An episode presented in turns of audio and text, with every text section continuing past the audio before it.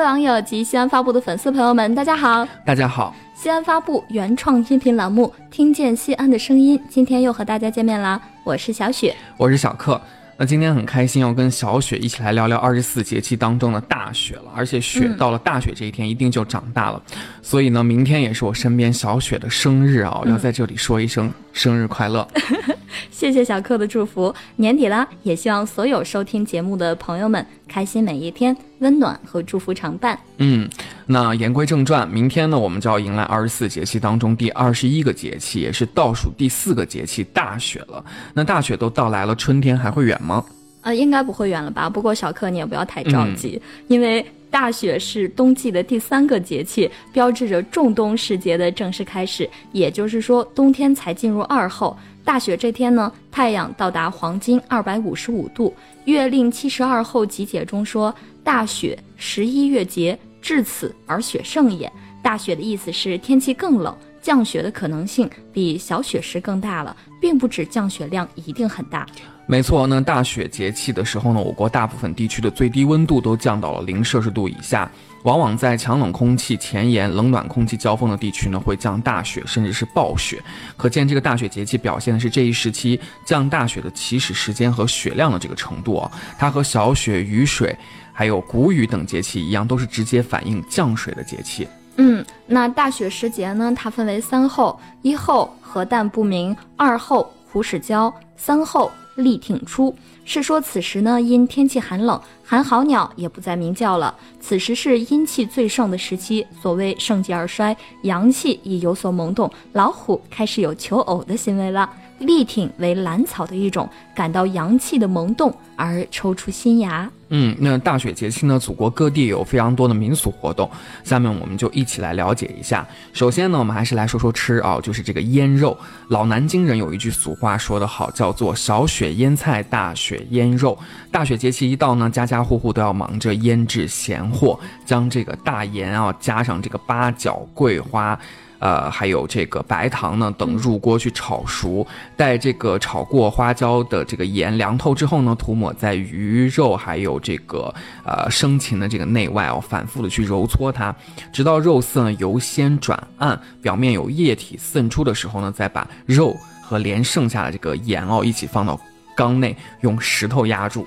那接着呢，这要腌的肉就要放在阴凉背光的地方，直到半个月后取出，将腌出的卤汁儿入锅加水烧开，撇去浮沫，再放入晾干的禽畜肉，一层一层码在缸内，倒入盐卤，再压上大石头，十日后取出，挂在朝阳的屋檐下晾晒干，来迎接新年。嗯，那年的脚步也是越来越近了，我感觉。那还有一个民俗活动叫做观赏风荷。俗话说得好，小雪封地，大雪封河。北方呢有千里冰封、万里雪飘的自然景观，南方也有雪花飞舞、漫天银色的迷人画图。那到了大雪节气呢，有些地方的河里呢的冰都被冻住了，人们可以尽情的这个滑冰嬉戏。那最近呢，我身边就有很多朋友啊，时隔一年，我看到他们又发朋友圈，他们又要去。山上去滑雪了，那看来这个天气确实是到了滑冰和滑雪的时候了。不过滑雪赏景的时候也不能忘了养生。嗯，大雪呢是进补的好时节，素来就有冬天进补、开春打虎的说法。冬令进补呢能提高人体的免疫功能，促进新陈代谢，使胃寒的现象得到改善。冬令进补啊，还能调节体内的物质代谢，使营养物质转化的能量。最大限度的贮存于体内，有助于体内阳气的生发。俗话说：“三九补一冬，来年无病痛。”此时宜温补助阳，补肾壮骨，养阴益精。对，那冬季食补呢，应该要注意要供给一些富含蛋白质、还有维生素和易于消化的这个食物。